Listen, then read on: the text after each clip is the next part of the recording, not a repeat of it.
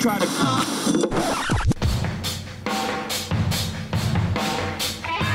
Fora da caixa.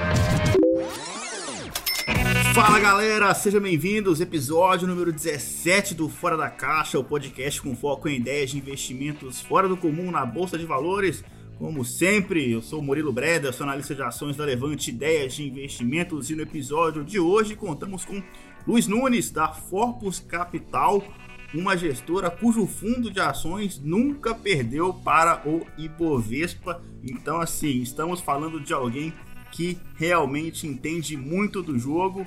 Eduardo Guimarães, seja um, é um prazer recebê-lo aqui novamente, mais uma vez, agora 17 episódio. A gente que é escutado, inclusive, olha só que legal, 5% vem é, é, da nossa audiência vem lá dos Estados Unidos, 4% vem do Japão, tem uma galera da Argentina, uma galerinha da Alemanha também, então bem legal a nossa audiência. Não é só brasileiro que escuta a gente, gente do mundo inteiro. Enfim, cumprindo a nossa missão de levar a palavra ali do mercado financeiro, a informação, enfim, estou muito animado para o episódio de hoje para conversar com o Luiz Nunes. Antes disso, como é que tá aí a vida de quarentena em São Paulo, enfim, a quarentena cada vez mais postergada, a coisa não volta e a gente vai ficando em casa e assim a gente vai já para o terceiro mês já de, é, de fora da caixa gravado, cada um na sua respectiva casa, né? É isso aí, Murilo. Seja bem-vindo, Luiz.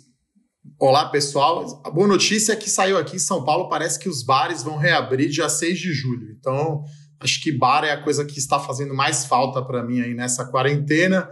Eu que sou um apreciador aí de cerveja e de bate-papo, né? Acho que até a ideia desse podcast, claro, né, mantendo uma seriedade, mas uma conversa descontraída aí com os nossos convidados, né? Então, prazer aí receber o Luiz aqui no nosso podcast. E se você não me conhece ainda, eu sou sócio, né, é, responsável pela área de análise de ações da Levante Ideias de Investimento. A gente tem lá produtos de carteira recomendada e aqui nesse podcast conversar aqui sobre visão de mercado, opinião sobre setores, empresas Passar a bola aqui para o Luiz, então, se apresentar e falar um pouquinho da Forbes. Fala, pessoal.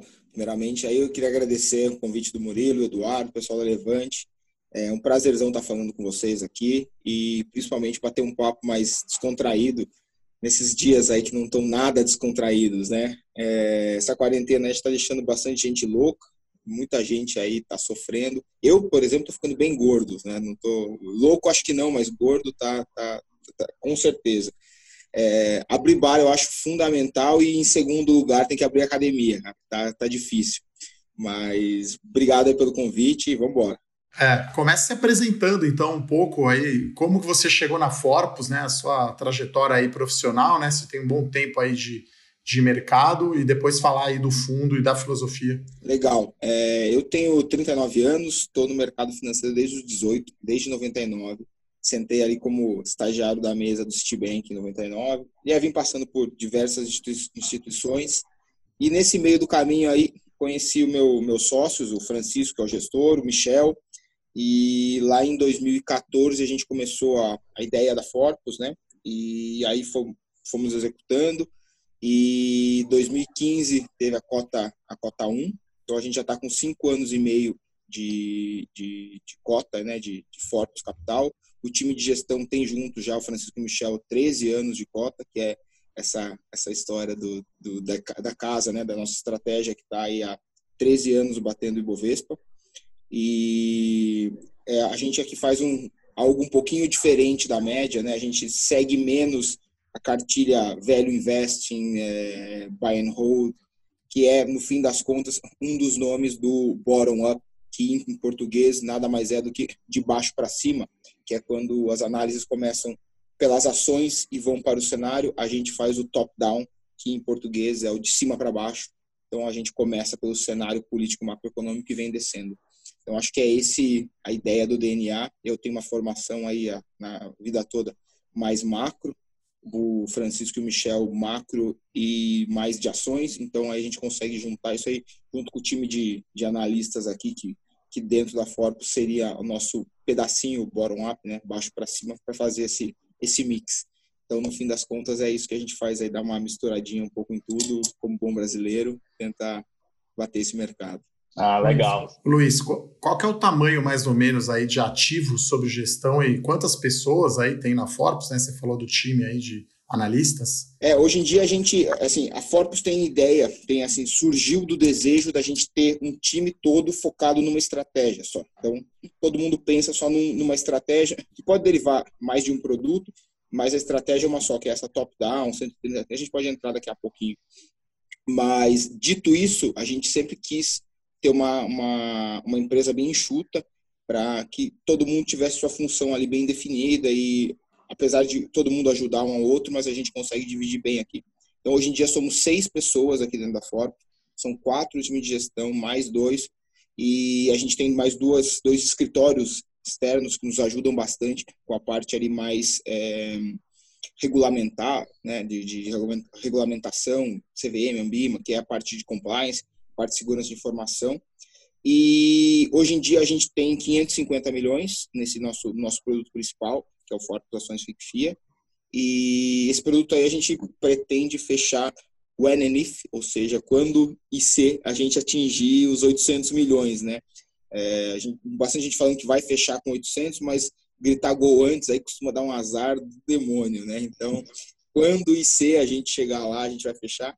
E agora a gente está começando um fundo na agora na, no dia 1 de julho, né, no próximo semestre, um fundo de previdência que vai replicar a parte comprada só da carteira. E aí depois a gente vai entrar no, no, no específico, né? Mas a gente tem mais que tem comprado, tem vendido, tem hedge, que é a proteção.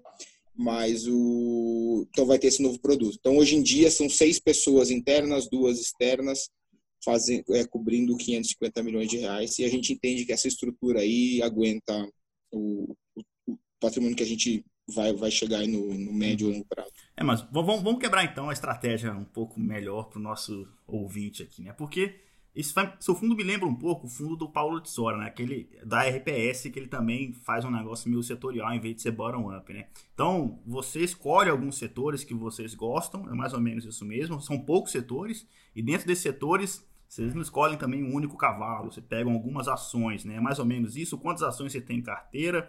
Enfim, agora acho que dá para explicar um pouco melhor com calma, né? Você, você, você opera vendido também um fundo, sem dar uso opção, enfim, é, é uma complexidade né, que merece ser explicada um pouco mais de detalhe, né? É, é, parece mais complicado do que é. Eu vou assim, primeiro explicar por que, que a gente faz top-down e não bottom-up, né? porque a gente faz o cima para baixo, não baixo para cima. Numa, tem uma anedota que a gente gosta bastante. Imagina que amanhã o Warren Buffett, né, o maior gestor de, da história, ou seja, um cara que entende tudo de empresa, ele virou CEO de uma empresa qualquer, Petrobras, por exemplo. E dali uns dias, aí vai lá e põe as melhores práticas possíveis e imagináveis, e a empresa vai, vai obedecer todos os, as, todos os manuais de boa gestão.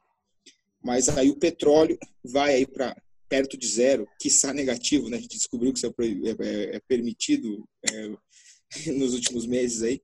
E aí esse não adianta a gestão, né? Ele vai vai sofrer bastante por causa do cenário político macroeconômico. Então a gente tenta analisar mais entre aspas o preço do petróleo do que a gestão do Warren Buffett. Então é meio nessa nessa linha, porque a gente julga aqui que nós, nosso time, tem uma, uma experiência né, e uma capacidade maior de formar cenários político-macroeconômicos, né, o cenário mais ligado à economia mundial, do que ir lá e esmiuçar na vírgula cada, cada pedacinho da empresa. Então, passando aqui pelo processo de investimento, que aí fica, vai ficar bem mais simples. Tudo começa na nossa nosso comitê de gestão, que é o comitê que a gente conversa aqui, a gente tem toda quarta-feira, Obviamente, é uma gestora pequena, a gente senta um lado do outro, e a gente ficou o dia inteiro falando disso, né? É, quem trabalha no mercado financeiro por muito tempo, assim, tem muita gente que começa e descobre que não gosta, acaba ficando no caminho, não, não, não vai muito, não vai muito longe. Mas normalmente isso acontece com quem não gosta muito. Quem gosta mesmo, quem tem a paixão, descobre que é, você vira monotemático, né? Você só fala disso. De um jeito ou de outro, você está falando disso. Às vezes você vai falar de rock, você fala que, pô, tal banda tá há muito tempo que, que fatura tanto, que o show custa tanto. Você sempre entra num, em algo de investimento, algo financeiro, algo de sucesso empresarial, em todos os seus assuntos. Eu vou falar de jiu-jitsu lá, falar, ah, tá, tá fulano, oh, fez uma estratégia boa também, comercial aqui, enfim. Então, assim, a nossa série da Netflix é o mercado mundial. Então, a gente, oh, você viu ontem que o Trump falou tal coisa? Você viu que o que fulano fez tal coisa, você viu que vão botar mais estímulos econômico-financeiros, enfim, essa é a nossa série. Então a gente conversa disso o dia todo. Mas quarta-feira a gente tem nosso comitê formal, que a gente vai para falar quais são os vetores macroeconômicos, né? Então, quais são os pontos fortes e fracos e é, quais são as pontas mais importantes da que está se passando que a gente entende que vai influenciar o preço do, dos ativos nos próximos períodos. Disso a gente tira dada, por exemplo, a gente acha que vai ter uma que depois dá um exemplo rápido. Depois da pandemia, a gente acha que a economia não vai voltar no sentido tão rápido. As pessoas não vão voltar aos shoppings. Talvez voltem aos bares, mas aos shoppings não vão voltar. É, eu gosto de, de dar o um exemplo por exemplo, a minha mãe fez uma compra de um celular na internet pela primeira vez. Aí ela me falou: pô, comprei um celular na internet e aí chegou em casa. Não tive que ir lá, entrar no shopping, olhar. Assim, ela gostou disso. E quantas pessoas não tiveram a primeira experiência ou uma das primeiras é, com o mundo digital graças a essa pandemia. É óbvio que sim, eu não vou nem entrar no ponto aqui humanitário, que é horroroso, assim, é, é, uma morte é horrorosa, vão ser milhares, então não, não vou entrar no, no, ponto humanitário, mas tem um legado é, positivo aí na, na parte cultural, é, no sentido de, de, de comportamento, né, e que que eu acho que vai ser, por exemplo, isso que a gente está fazendo, né? Que é bater um papo online, né? Então, é, eu acho que isso, isso aí vai, vai acabar ficando. Dito esse, essa análise, a gente falou, pô, provavelmente o setor de tecnologia é um setor que vai se desempenhar bem. Como o Brasil ele é, um, às vezes, uma, uma aproximação atrasada dos Estados Unidos, foi o que aconteceu nos Estados Unidos nos últimos 10 anos. O setor se você expurgar do, do, da Bolsa Americana, do S&P, o índice americano, o setor de tecnologia, a Bolsa praticamente não saiu do lugar. Quiçá tenha caído, talvez. Mas é, esse, esse setor de tecnologia andou bastante. E a gente já começou a ver esse movimento bem forte no Brasil.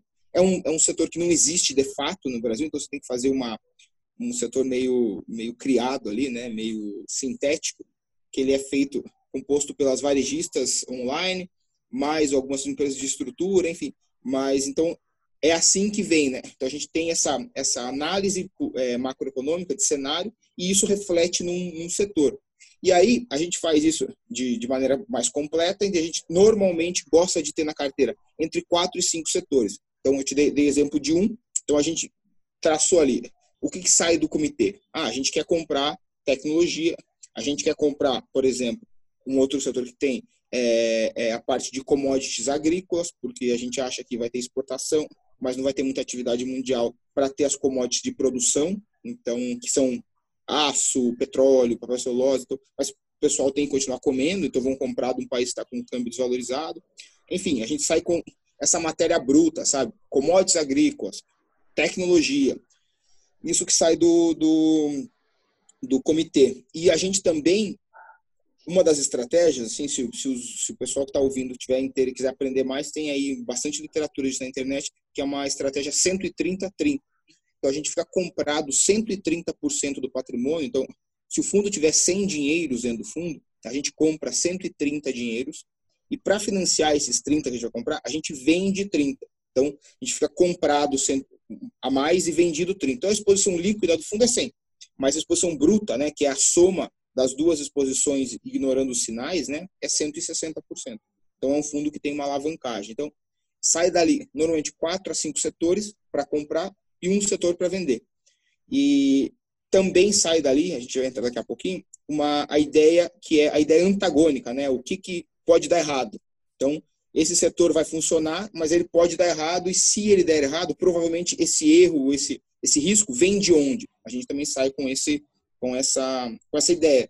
E essa, essa ideia é uma coisa que a gente vai tentar minimizar através um, da nossa estratégia de tail risk, né? que em português é o risco de cauda. É aquele risco que tem uma chance muito baixa de acontecer, mas se acontecer pode gerar um estrago muito grande.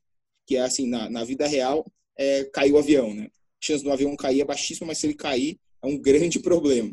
Então, e na economia seria a saída do Paulo Guedes, né? Seria um Por exemplo, de cauda macro que, que, faz sentido, né? É, eu vou te perguntar, você está operando aí só ações nesse 130-30 ou você tem, por exemplo, moedas, né, câmbio, é, você investe no exterior, né? Então seu fundo tem mais uma cara do multimercado que opera muito ação no top-down, no setorial, ou ele é mais é, é, ação pura mesmo, a diferença que você faz esse que seria um equity hedge quase, né? Que essa, essas são diferenças que que acho que é interessante a gente explica, tentar explicar para os nossos ouvintes, né? A gente vai entrar, só para matar, aí quando a gente tem os setores, a gente passa para os analistas, que aí, que é, que é da onde vem essa, essa conversa, eles vão nos ajudar a selecionar as melhores empresas para dizer, ah, tecnologia é legal, mas a empresa A, ela tem mais do insumo XYZ que vai ajudar mais nessa tese. Então, só para fechar. É, então, aí sobre equity hedge, responder de maneira direta primeiro, é, a gente é um fundo de ações que usa outros mecanismos, como juros, para proteção apenas. A gente nunca fala, eu acho que o dólar vai cair e vende dólar. Não, a gente usa o, o instru, outros instrumentos é, apenas para proteção, né, para o hedge que a gente fala no, no mercado financeiro. Então, assim como é, posições fora do Brasil. A gente tem, a gente pode ter até 20% do fundo fora do Brasil, mas a gente só usa para proteção ou para comprar algum ativo que o risco dele é Brasil. O que quer, que quer dizer isso? Por exemplo, Mercado Livre não tem, até tem uma BDR, mas ele não é emitido no, no Brasil. Mas grande parte, se não a totalidade quase da receita dele vem do Brasil. Então a gente pode comprar Mercado Livre lá fora. É, Arco, Arco Educação, é uma empresa que é uma empresa de educação brasileira aberta na NASA. PagSeguro, XP, enfim, essa grande mar de empresas brasileiras abertas lá fora, a gente pode comprar porque a gente entende que está comprando empresas brasileiras. A gente não compra Google, Amazon, e a gente entende que a gente não tem, a gente aqui sentado na, na Faria Lima não tem uma, uma vantagem competitiva de análise em relação a alguém que está lá no, no país da empresa, tá? Sobre qual é o tipo do fundo, né? Então, é, tem uma história, né, que todo mundo sabe que o brasileiro botou cream cheese no sushi, cara. Então, para ele criar é, brasileirices e jabuticabas, é muito fácil. Então, qual que é a história, né? Lá na década de 80, tinha a tava, os Estados Unidos sofria muito de inflação logo depois do depois da guerra, né? A guerra terminou em 40, e poucos, aí caiu o padrão ouro tudo mais, aí veio o padrão dólar e aí teve uma inflação muito grande nos Estados Unidos e na década de 80 o presidente do Banco Central americano, Paul Volcker, subiu os juros para mais de 15. Então, quando você sobe o juros mais de 15, você cria uma geração de pessoas que investem né, em renda fixa a 15. E isso vicia as pessoas, né? A gente está vendo aqui no Brasil, né? Aí, o, depois disso, teve uma queda bem grande dos juros, né? foi para 4, uma coisa assim, e os investidores precisavam de rentabilidade, exatamente o que está acontecendo no Brasil. Eles migraram para ações, então, mas eles não estavam muito acostumados com a volatilidade, né? com o risco, com o chacoalho que dá ações. Então, foi criado nessa, nesse tempo uma pessoa jurídica, um, um veículo de investimento, que era uma cesta de ações com muita proteção e foi apelidado isso aí de hedge fund. Hoje em dia qualquer coisa é chamado de hedge fund, mas hedge fund original é isso. E aí vem tendo todas as divisões de nomes que o brasileiro adora fazer, assim como botar cream cheese no, no sashimi, no sushi. É... E aí, hoje em dia, o que, que a gente é? Né? A gente é um fundo de ações com muita proteção. Se traduzir o nome, seria um equity hedge fund. Então, equity hedge. Mas no Brasil, equity hedge é um fundo de ações que tem 70% de, de renda fixa, que é para bater CDI. Enfim, é uma, é uma salada brasileira aí que o pessoal gosta de fazer bastante. A gente é um, basicamente é um fundo de ações para bater Ibovespa. Então, a gente concorre com um benchmark, né, com um, um, índice que tem a mesma volatilidade, ou seja, o mesmo índice do fundo, o mesmo, o mesmo, o mesmo risco do fundo. A gente acha isso bem, bem importante ser assim. Então, é, tudo isso para dizer que qual é a classificação do fundo? Não sei. Mas é, normalmente as pessoas gostam de comparar os fundos pela métrica de risco, né? Normalmente pelo qual índice eles tentam bater. Então a gente é um fundo para bater Ibovespa que deve ser comparado com todos os outros fundos para bater o Ibovespa. É interessante essa, essa explicação, né? Porque você tem aí o, o, o long and short, né? Que o benchmark é o CDI, né? Que você tem o equity hedge, que talvez se aproximasse mais, tem o long bias, tem o multimercado que opera muito ação. Então aqui é só um, um, a diferença grande aí, talvez, para o Value Investing, o Buy and Hold, que o Luiz comentou, né? Vocês têm proteção e aí você olha de cima para baixo e não olhando as empresas, né? Acho que é legal. A gente já recebeu aqui a RPS, né? A, Molt, que seriam aí fundos né, que tem Equity Hedge, Long Bias, a, a Versa, né? E já recebemos, claro, o Value Investing. Então, vários tipos de fundos e de gestores passando aqui no nosso podcast, né, Murilo? É isso aí. O importante é mostrar que tem várias formas de ganhar dinheiro, né? Então, é legal o investidor criar essa maturidade, né? De que não tem uma carteira a melhor ação. A melhor ação é que a melhor carteira é que encaixa no seu perfil, né, cara? Então acho que isso é legal. Inclusive, quando o Luiz começou a contar que a gente é, quando a gente gosta do assunto, a gente é monotemático, lembrei da história que eu e o Eduardo Guimarães estava em Belo Horizonte visitando algumas empresas. Passamos o dia inteiro visitando várias empresas, conversando com um monte lá de Belo Horizonte. Chegou no final do dia, eu combinei com ele, Eduardo Guimarães. A gente vai pro boteco aqui, a gente vai comer um hambúrguer, vamos tomar uma cerveja, a gente não vai falar de mercado financeiro hoje.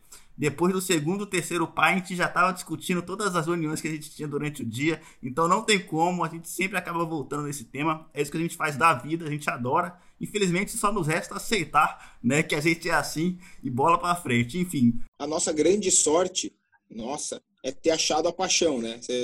a gente poderia passar a vida toda trabalhando em algo que a gente não gosta sem saber do que a gente gosta pelo menos a gente achou em algum momento aí da vida. Exatamente, é, é muito bom essa sensação. Mas enfim, eu quero eu tenho um monte de perguntas para perguntar aqui pro Luiz Nunes, então já vou direto pro próximo bloco. Esse é o bloco destaques da semana.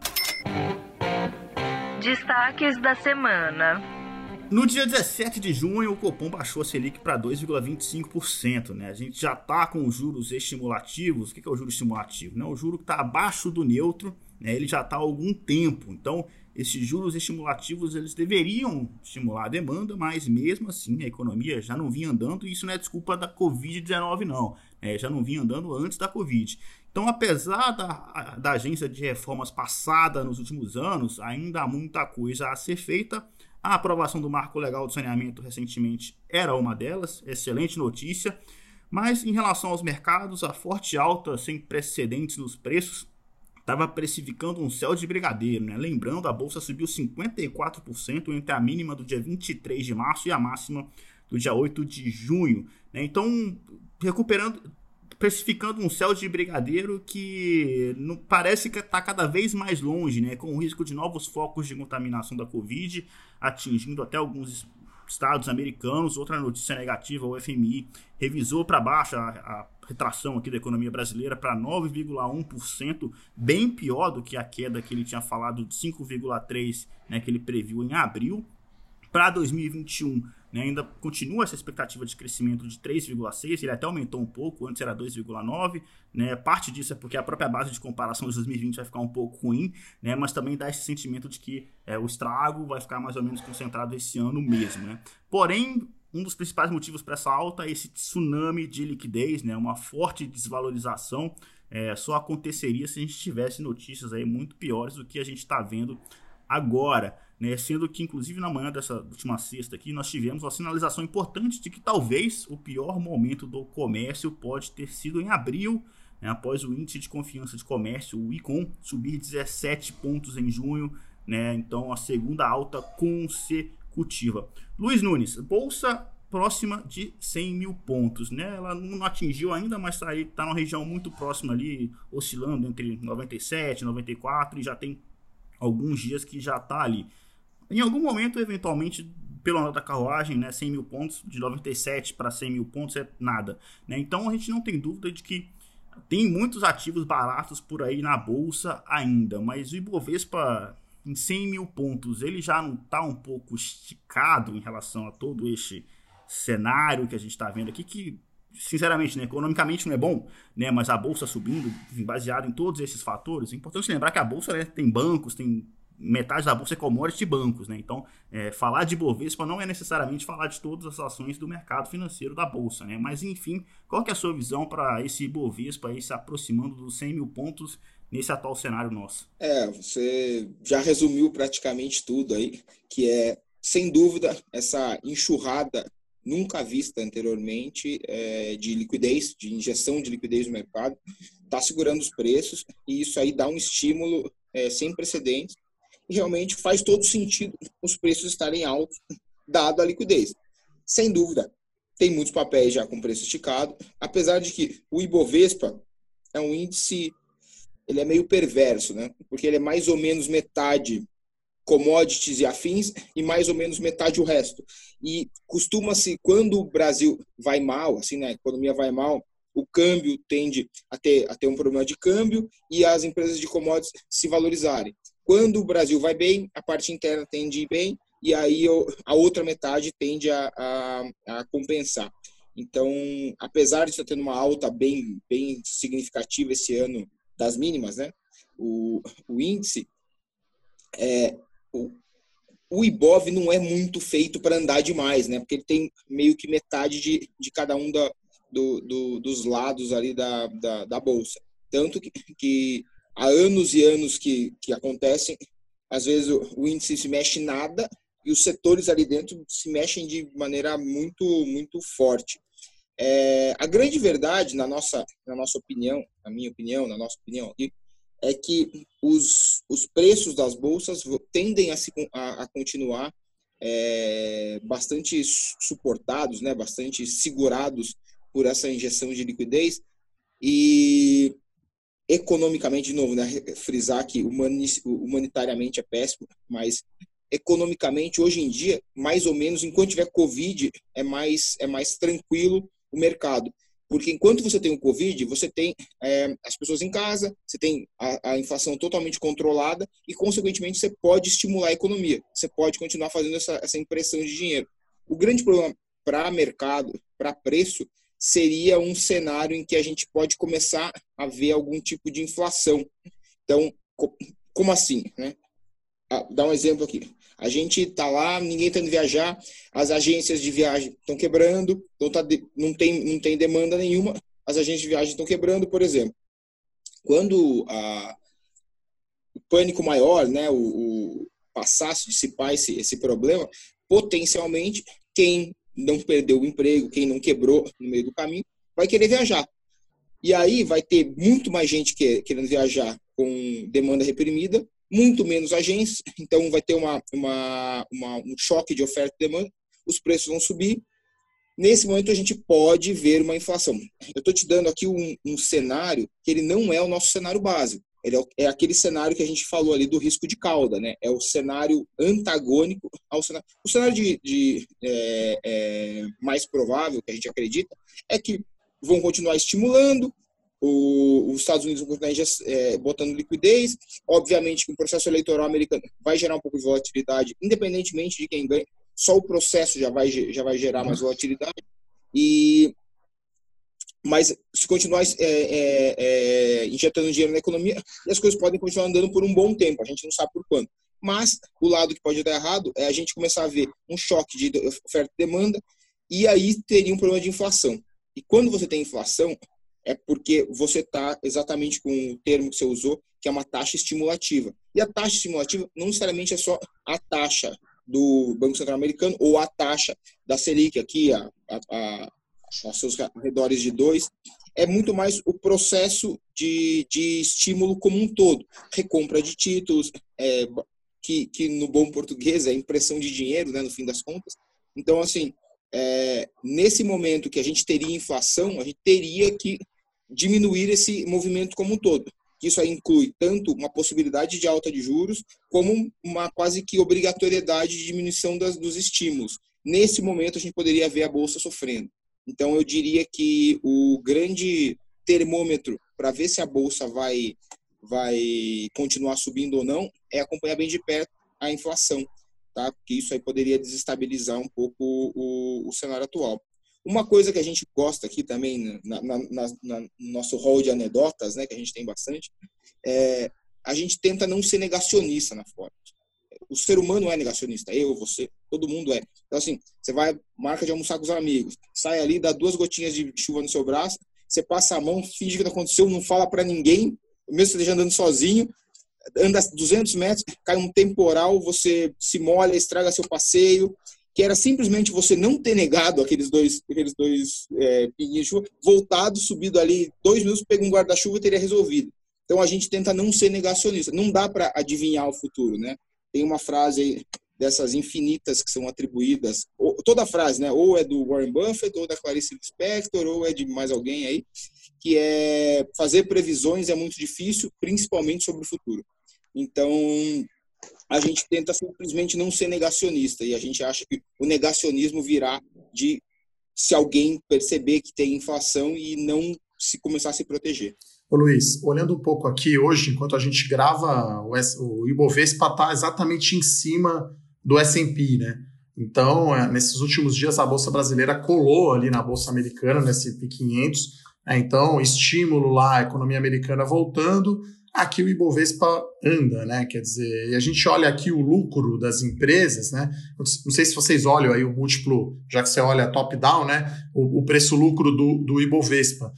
Você acha que esse impulso aqui da Bolsa Local, além de colar na americana, vem da pessoa física que está entrando muito forte né, na Bolsa? A gente está falando aí de 2 milhões e meio de CPFs, acho que na nossa conta aqui da Levante pode chegar em 5 milhões sem demorar muito.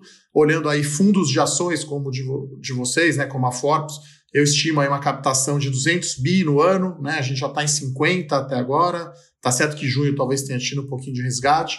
Então é com Selic 2, 2,25, não dá nada o CDI, né? Eu vivo falando que morreu o CDI, né? Nossa época né, mais velha tinha o overnight, CDI de 1% ao mês. Então é, é isso que está andando, quer dizer, mesmo que o PI fique caro, vai andar porque acompanha a Bolsa Americana e porque acompanha esse fluxo enorme né, de pessoas físicas, de fundos de pensão e até de investidor institucional, né, que agora não, o fundo multimercado de baixa vol não se paga, né? Quer dizer, não dá mais para pagar o 2 com 20, né? Com o Selic de 2.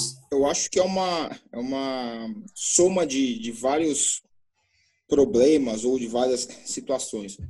Eu acho assim, sem dúvida, a parte do CDI baixíssimo, ela é muito estimuladora na parte técnica, né? A pessoa vai lá, resgata do fundo de bolsa ou da bolsa, o dinheiro cai na conta, ele olha para o dinheiro, olha, o dinheiro olha para ele, passa uma semana, vai ter que voltar para a bolsa, né? pelo menos um pedacinho, para tentar buscar é, receita, buscar é, retorno no investimento. Eu acho que também, assim, a gente tem um hábito de fazer o que por taxas de juros que talvez não sejam mais condizentes. Então, essa mudança de paradigma, de padrão de taxa de juros também pode influenciar isso bastante. Mas tem uma, uma terceira, um terceiro ponto que ele é bem importante, que é a bolsa em dólares, né? Então, a bolsa aqui em dólares essa semana, eu não estou com minha tela aqui, mas eu chutaria que ela caiu e, e o dólar teve uma aceleração bem relevante. Então, eu sem dúvida, assim, para o gringo, é, essa desvalorização do, do câmbio faz com que a bolsa aqui, a gente, a gente, é, um, a gente é um pool de pessoas, né, uma, uma quantidade de gente muito pequena para é, é, girar tanto a bolsa. Então, o local hoje em dia é o grande responsável. O gringo, que normalmente sempre foi o dono da bolsa brasileira, né, ele não está mais tão presente nesse momento por causa do, do PIB, na minha opinião. E, mas acho o seguinte, olhar a bolsa em dólares, você vê que não está tão, é, não teve essa alta tão grande e a gente continua assim, não está mais nos lows, mas ainda está bem longe do, dos highs, do, os lows é a parte mais baixa e os highs a parte mais alta, então a gente está bem longe da, das máximas. Então eu acho que olhar a bolsa em dólar é um indicativo, talvez assim, traga um pouquinho mais de informação se a bolsa realmente está cara ou não, porque quando a gente tem o, essa, esses choques cambiais aí, os, o, o, a avaliação né, e a precificação ela fica um pouco distorcida. É, você comentou bem, né? A bolsa com a queda de hoje, eu acho que acumula em reais queda de 20%, o dólar acho que está subindo 35% no ano, né? Então, se fizer a conta, realmente você vai ver que. É. Então, é, é o, o desempenho em dólares do Ibovespa é o pior do mundo, né? Dos emergentes, né? E curiosamente, acho que em junho, né, a gente viu, não vou dizer um mega fluxo, né, mas houve um pouquinho de entrada aí de fluxo na bolsa, né? Até os follow-ons aí, né, follow-on da Centauro, da Via Varejo, a gente viu aí os gringos tomando aí 40%, né, das ofertas, né? É, eu acho que é, esse câmbio hoje em dia ele mostra um, um, desespero, assim, a gente não acredita que esteja perto do câmbio de equilíbrio, não. É, o câmbio parece ser estar, estar num, num, patamar não, não ideal, mas o juro também parece estar num patamar não ideal. Então, assim, hoje em dia, o câmbio está subindo e não tem inflação. Todo mundo dentro de casa. Mas, porque tem esse, né, tem uma, um, o termo, termo em inglês é o pass-through, né, que é o quanto que o, o, a valorização do câmbio contamina a inflação. Hoje em dia é zero. Né? O câmbio pode subir e não, não tem inflação. Mas no momento que tiver uma retomada, porque a pandemia vai passar, mas essa enxurrada de dinheiro que, que, ficou, que foi colocado no mercado vai ficar por mais um tempo. Então, a gente pode daí ver inflação, potencialmente alta de juros, potencialmente é, ajuste do câmbio. Porque hoje em dia é muito difícil imaginar que um gringo vai fazer um câmbio, vai botar. Tem, para os ouvintes, né, para eles entenderem um pouquinho, existe uma modalidade de, de, de, de câmbio que você opera a moeda daquele país fora do país, só, só pelo preço. E existe o jeito de você operar o câmbio botando dinheiro aqui dentro. E a diferença disso é um, é um negócio que se chama convertibilidade, que é o risco de você converter a sua moeda em dólares de volta ou não. Por exemplo, a convertibilidade de um país como a Venezuela é muito mais baixa que de um país como Singapura, que é talvez a melhor convertibilidade do mundo. Então, o, o, o grande ponto é que não tem um fluxo gigante hoje para reais. E você vai imaginar assim, quem que vai querer converter a moeda em reais para ganhar 2% no Brasil? Ele, puta, 2% e 1% em algum outro lugar, com uma convertibilidade muito maior, acaba se tendo uma, uma, uma atratividade maior.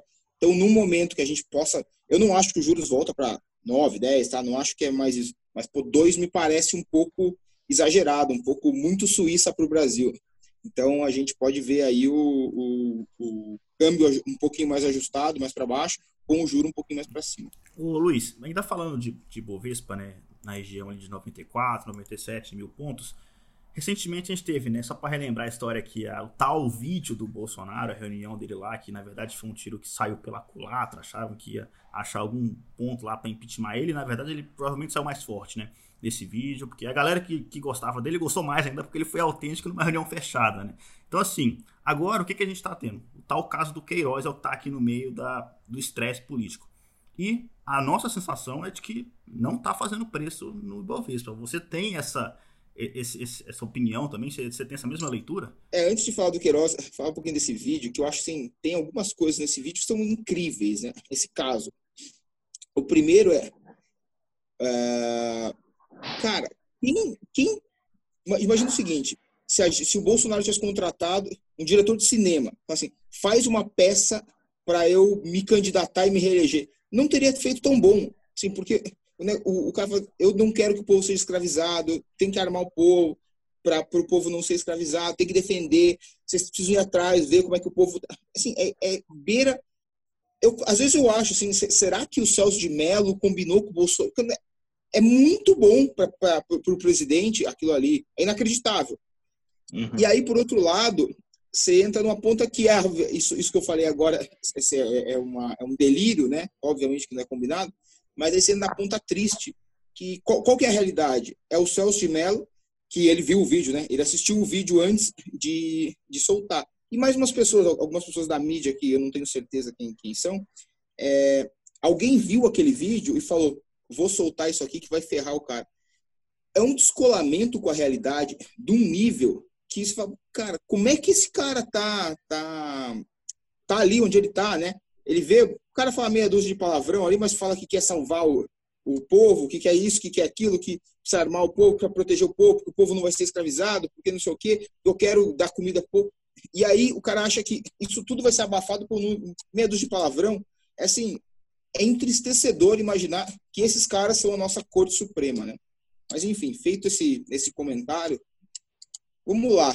Qual que é a, a realidade do caso Queiroz? Né? Hoje em dia, a gente tem aí um, um... O escândalo nacional é o filho do presidente, que não faz parte do governo, tem um assessor que fez a rachadinha, que é um crime e deve ser punido, deve ser punido se provado. É, e a gente esquece que o problema do Brasil antes era mensalão, petrolão, bilhões, estádios, é, doação para através de, de, de, Médicos Sem Fronteira de bilhões para Cuba, empréstimo para países africanos, enfim, era uma insanidade sem tamanho. E hoje em dia a gente está preocupado, e eu acho que tem que estar tá preocupado, tá? Bem claro, eu acho que a opinião do Luiz, pessoa física, eu acho que tem é, é, problema aí nessa, nessa história, e eu espero que todos os envolvidos sejam punidos, tá? Uhum. É, de acordo com a lei. Mas isso não faz preço, porque isso não é nada, né? Pô, os uhum. caras roubaram quanto? No fim das mas, contas. Mas, ô Luiz, a, sa a saída do Guedes, e esse, esse, talvez, aí sim, né? É o tal risco de cauda, né? Se ele sair, aí o negócio desanda, né? Queiroz ou do Guedes? Não, porque. É, porque a gente falou de política de uma forma geral. Já que você falou que Queiroz não faz preço, Guedes faz, né? Porra, pra cacete. é, então. Yeah. Eu acho, eu acho que o Paulo Guedes, ele conhece o Bolsonaro já e ele aceitou. Eu não sei. É, o Paulo Guedes, ou ele quer ser presidente, ou ele quer deixar um super legado. Porque ele está aguentando coisas que uma pessoa do, do, do calibre financeiro, intelectual, de história, não tem muito por que aguentar. Eu não acho, eu, eu, eu acho assim, o presidente tem boas intenções, na minha opinião, mas, cara, ele é um cara sem nenhum tato, né? Vocês viram ontem, ele botou um sanfoneiro no, no dia na lista. Então, assim, não é, um, não é assim, eu, eu acho que o povo gosta muito, o, o povo que gosta, né? Tem, tem o povo que odeia, tem o, o povo que gosta dele, gosta muito desse, desse lado que me parece bastante autêntico, né? Eu, obviamente, não tenho nenhuma proximidade pessoal com ele, mas me parece bem autêntico. O lance lá, ele sempre tá com uma, um abrigo de, de, de, de esporte, uma camiseta de time. Ele é um cara, assim, super simples, aparentemente. Acho que o povo gosta disso. E o Paulo Guedes me parece que está numa missão pessoal ali, um negócio, cara, eu vou deixar um negócio para o mundo. E um cara que tem uma missão que é maior que ele, né, assumindo que esse seja o, o, o motivo dele estar tá ali, ele não vai se importar muito que o presidente, putz, o cara é, é meio tosco ou, não, ou, muito tosco, no caso, né? Então, acho que isso ele se importaria menos. Eu acho que a única coisa que é, eu acredito simplesmente pelos dados, que o presidente ele é, no fim das contas, honesto, porque na, na campanha não, não, não encontraram nada dele. E assim, sem dúvida, foi feito o maior, a maior pesquisa da história sobre o passado dele. O que, que encontraram? Um problema com o filho dele, que possivelmente, talvez provavelmente, seja real. Assim, seja um cara que tenha realmente é, problemas ali, desvios, enfim. Mas o presidente aparentemente não. E parece que é isso que o Paulo Guedes se importa. Eu acho que um caso de corrupção envolvendo o Jair Bolsonaro, não o Flávio Bolsonaro, eu acho que isso aí seria um ponto de, de saída do Guedes ou um, uma, uma guinada muito grande para o desenvolvimentismo. Desenvolvimentismo também eu acho que isso aí poderia ameaçar a saída do Guedes. Para os uhum. ouvintes, desenvolvimentismo é quando o governo passa a gastar mais para tentar estimular a economia que é exatamente o contrário da economia de mercado que o Paulo Guedes tanto defende. Eu acho que essas, entre aspas aqui, tosquices, o Paulo Guedes ele só dá uma lamentada, algumas outras ele dá uma, ele ri, mas acho que isso aí não é um grande problema na, no, assumindo que ele esteja vendo esse, essa, esse mandato dele como uma missão, que é a única coisa que me, um cara que tem toda a quantidade financeira que ele tem, a, a reputação que ele tem, tá ali aguentando. Assim, esse cara deve estar trabalhando 18 horas por dia, não deve ser legal, deve ser um inferno. Eu, eu nunca entendi quem quer ir para a política por qualquer outro motivo que não seja deixar legado, resolver o mundo, assim, uma, uma, uma motivação maior que a si próprio, ou com péssimas motivações. Eu não consigo imaginar alguém que queira uma carreira simples lá no, no topo do, da, da cadeia executiva ou da, da cadeia política. Então, me parece que ele está numa missão aí e, obviamente, se ele sair, é um problema, assim, talvez o maior problema político-econômico do Brasil. E, esses seriam, desculpa te interromper, os, os, maiores riscos de caldo, então, né? Porque acho que antes do vídeo o risco do impeachment era bem maior, hoje o risco de impeachment do Bolsonaro é muito baixo, eu acho, e a, e a saída do Guedes também, né? Vocês têm uma proteção para esse tail risk, quer dizer, é uma opção, como a gente fala, né, muito fora do dinheiro, né? Imagino que aí é uma proteção se você, não sei, se puder falar um pouco, faz via opção, uma opção baratinha? Como que vocês se protegem aí para esse tipo de risco? Eu acho assim, o risco do, do, do, do, do Bolsonaro é muito baixo. Ontem saiu uma pesquisa da Paraná Pesquisas, né, que eu acho que é uma, uma das mais confiáveis, porque a gente vive hoje em dia meio que num Truman Show, né, no show de Truman que a, a mídia fica jogando para a gente uma verdade irreal, quem assiste a, a, a, grande mídia acaba tendo uma, uma impressão de que o, mundo, o Brasil, o mundo, é o que pensa essa elite anti, anti-conservadora que está ali, né? Que a gente viu que o, o Bolsonaro é avaliado por 35% do Brasil como bom ou ótimo. E, e 25%, se, eu não me engano, é, ou o contrário, é, regular. Então, assim, dá mais de 55% entre de regular para cima.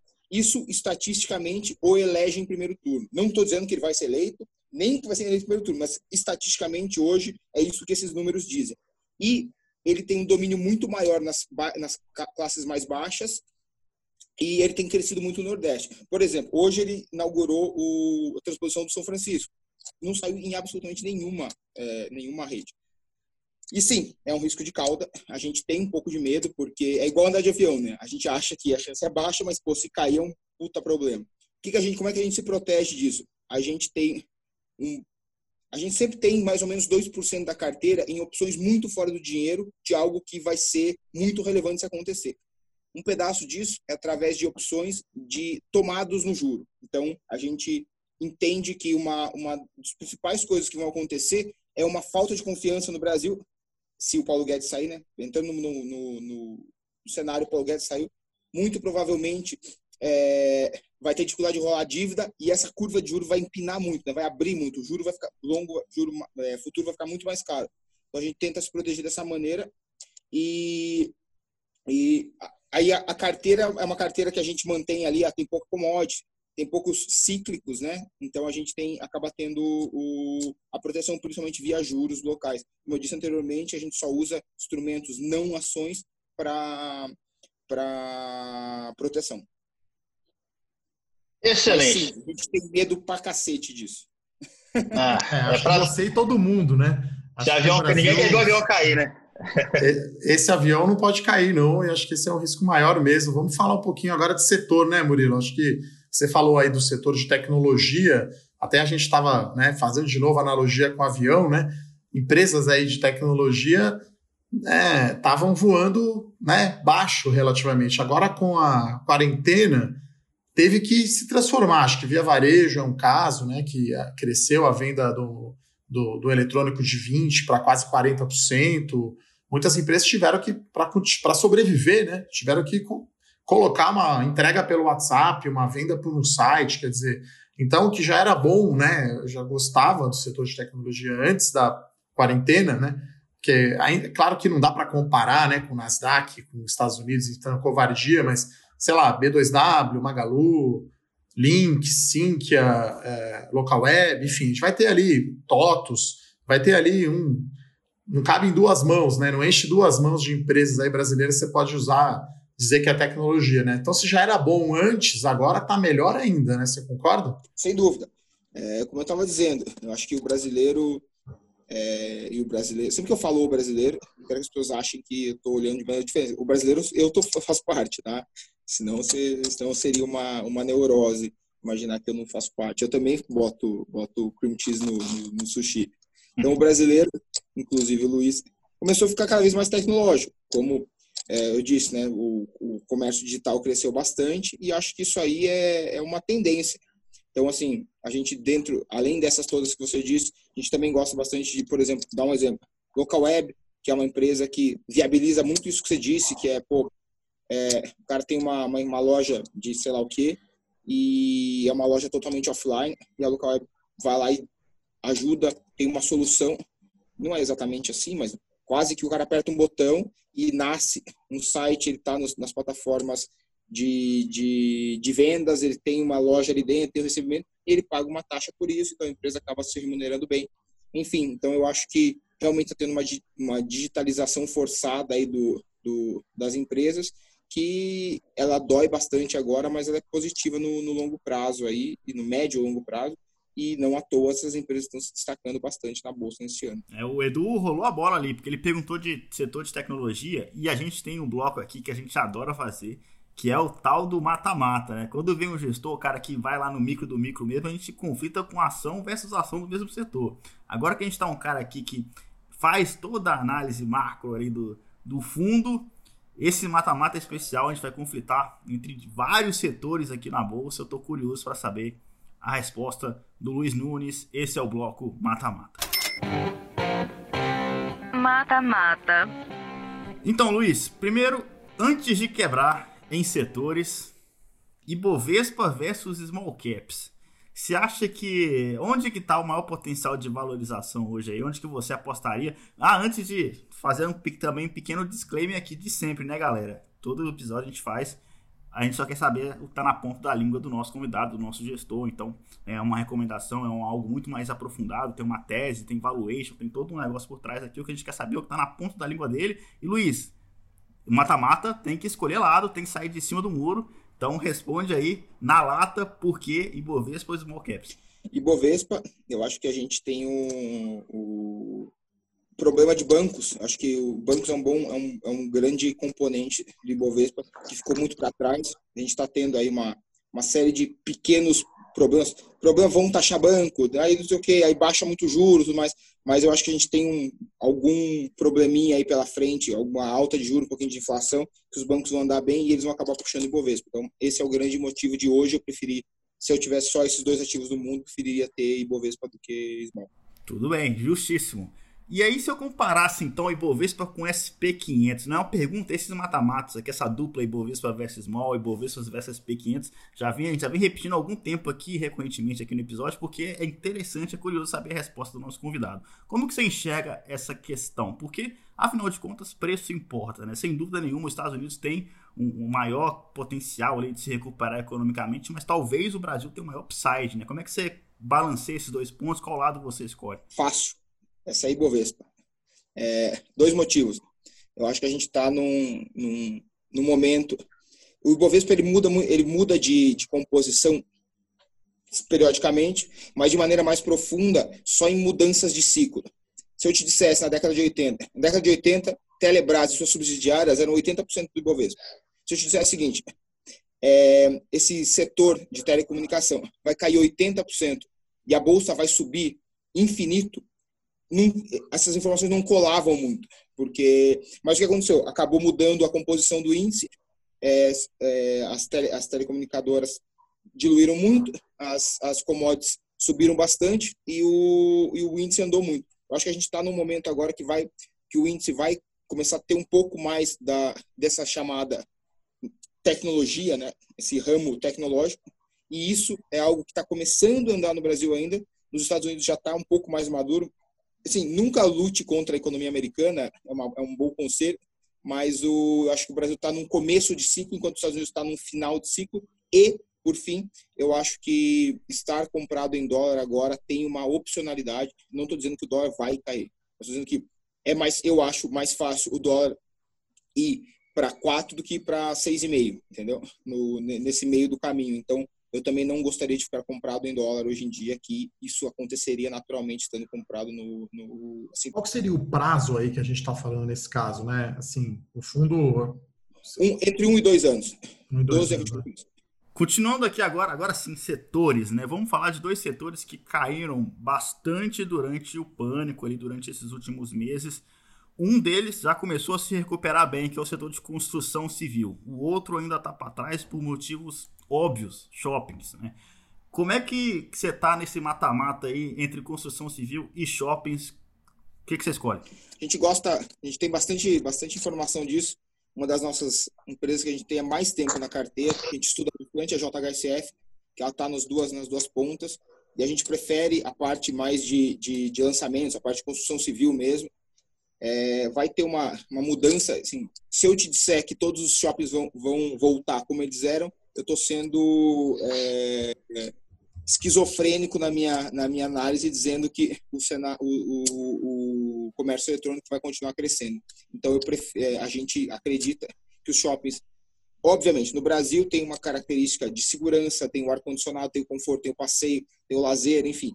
Mas a gente acha que os, os lançamentos vão voltar é, depois dessa pandemia. Obviamente, muita gente perdeu emprego, tudo mais, as coisas vão se normalizar e vai, vai voltar a ter os lançamentos. A gente prefere a parte de construção, a parte mais ligada a imóveis do que a parte de, de, de shoppings. O crescimento do, do varejo eletrônico necessariamente se limita ao crescimento do shopping? Você não acha que pode ter os shoppings funcionar como um hub, um retia aqui, enfim, as pessoas, o varejo eletrônico continuar crescendo e de alguma forma os shoppings se manterem úteis? Ou, enfim, é, é isso que você falou?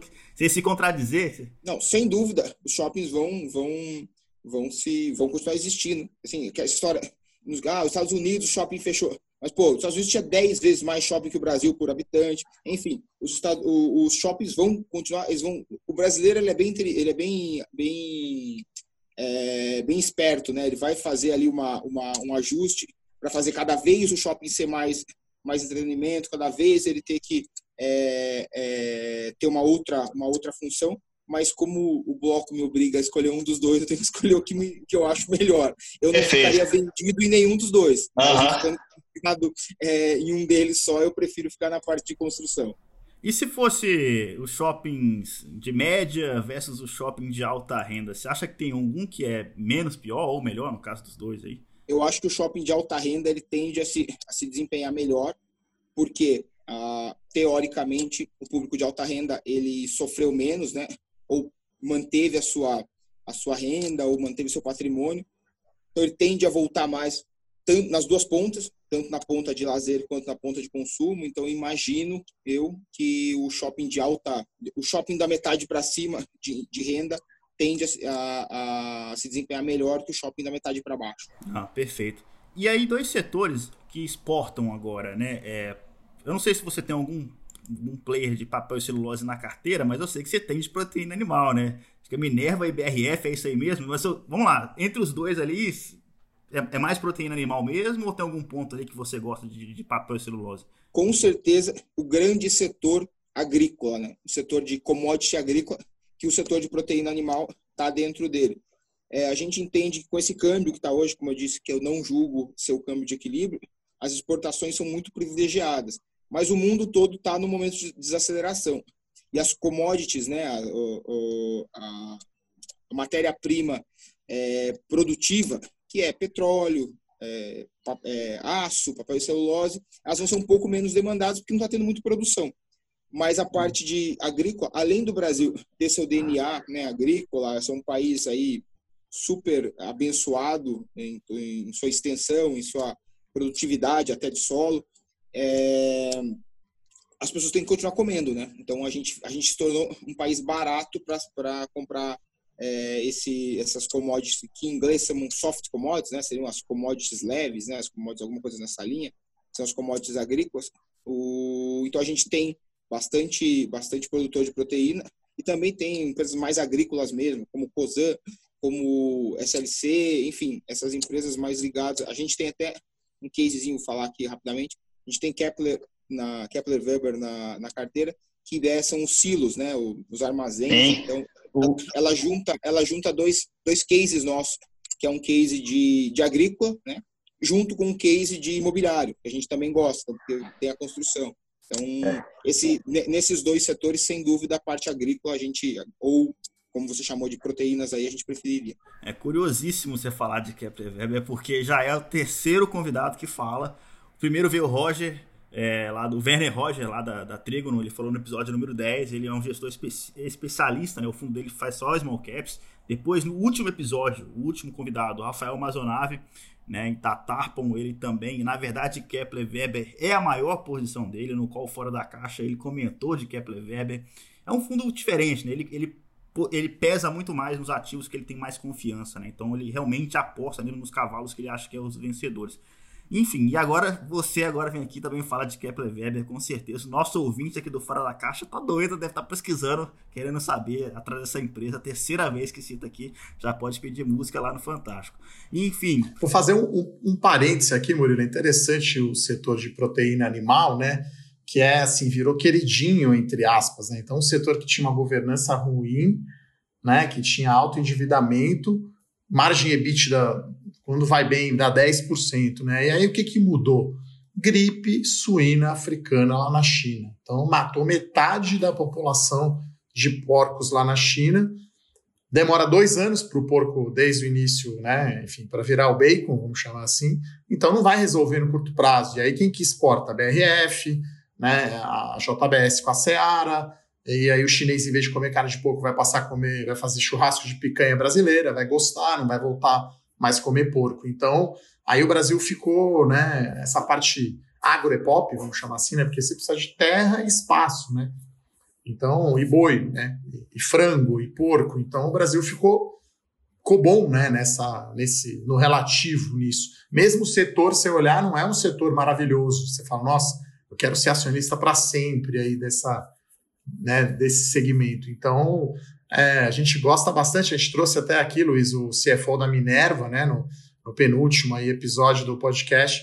Então, fazer só um parênteses aí sobre proteína animal, que é aí o, o, macro vale muito mais do que a empresa, né? Como o Luiz falou no início, põe o Warren Buffett num setor ruim, né? Põe o Warren Buffett para tocar aí o, uma empresa que produz máquina de escrever, não vai adiantar nada. Né? Então, fecha parênteses. É, isso, exatamente. Aí fica aí o recado para quem ainda não escutou o episódio número 15, que a gente conversou com o CFO da Minerva. Fica bem, ficou bem legal, é uma hora, mais de uma hora só de papo exclusivo sobre a empresa. Então é interessante para quem tá de olho na companhia.